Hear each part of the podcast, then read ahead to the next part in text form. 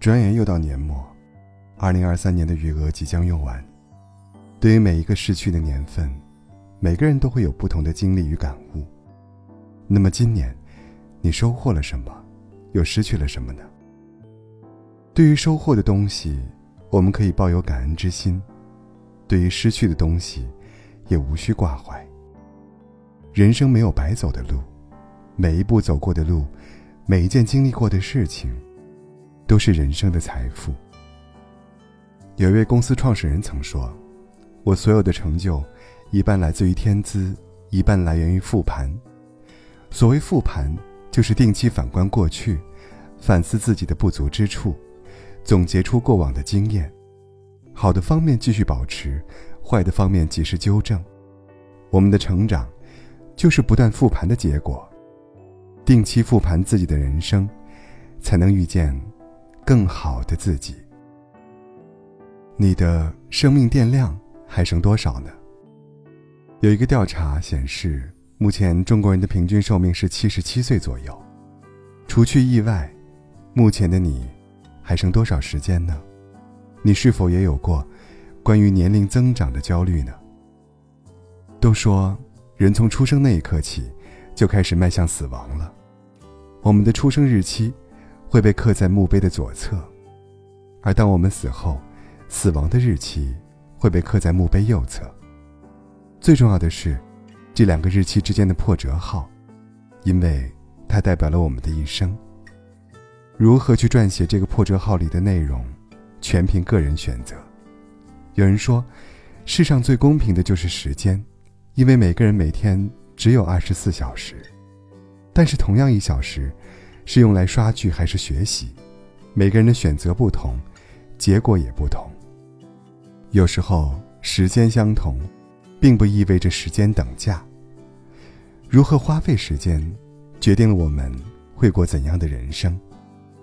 无法阻止时间流逝，但可以选择如何使用时间。当你选择用周末的时间去社交，那么你就没有时间来陪伴家人。当你选择花几个小时去玩游戏，那么，你就会少几个小时的学习时间。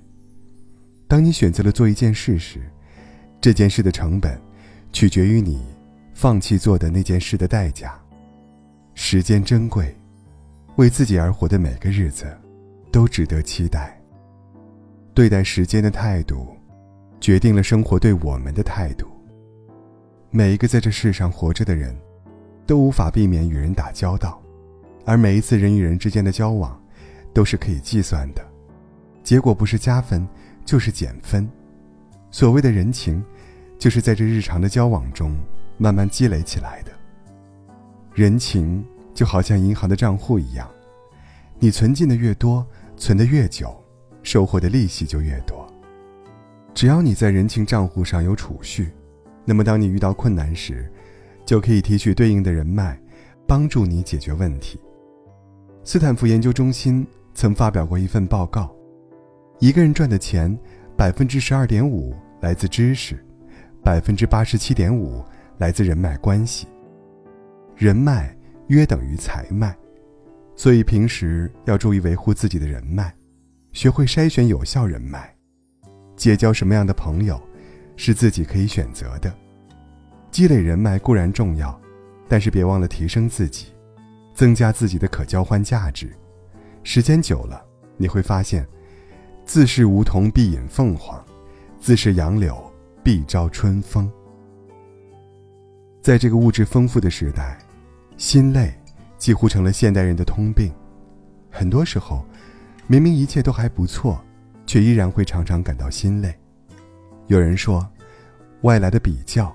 是我们心灵动荡不安的来源，也有人说，使人疲惫的不是前面的远山，而是鞋子里面的一粒沙。无论哪种说法，究其根本，是我们总是习惯把注意力放在外因上，从而忽略内在因素。大多数人的前半生都在努力追求房子、车子、社会地位，刚开始会觉得，别人拥有的东西，自己也应该拥有。可拼了半生，终于拥有了这些东西之后，又觉得房子可以换个更大的，车也应该换个更贵的。循环往复，永远得不到满足，也感觉不到快乐，甚至内心还总会感到空虚。曾有人问：“我已经得到曾经梦想的一切，为何依然觉得痛苦和不幸呢？”有可能，源于你乐此不疲的想活成别人那样，乱了自己的节奏。我们总是盲目的追求世俗上的成功，却常常忘了自己真正想要的生活。每个人的花期不同，不必焦虑别人比你提前拥有。每个人的人生轨迹不同，允许别人做别人，也要允许自己做自己。巴菲特的资产高达一千四百七十亿美金，但是他却一直坚持低物欲的生活方式。他的早餐一般不会超过三美元，衣服从不买名牌，连出门开的车也是买的老旧款。以他的能力，完全可以买最好的东西，但他没有选择把时间花费在这些外在东西上。正如他本人所说：“我的目标不是让别人羡慕。”巴菲特从小学开始，就会把百分之八十的时间花在阅读和思考上。他清楚的知道。自己在意的是有效投资和长期价值的积累，而不是追求物质享受。物质上的满足永远弥补不了精神上的匮乏，因为精神的荒漠需要知识滋养。如果你细心观察，会发现很多富人都有阅读的习惯，无论有多忙，他们都会抽时间看书。也许是为了学习，也许仅仅为了想给精神做一个瑜伽。放松一下。物质有度，精神富足，才是最好的生活状态。时间，与我们每个人来说都是公平的，因为每个人都只能活一次。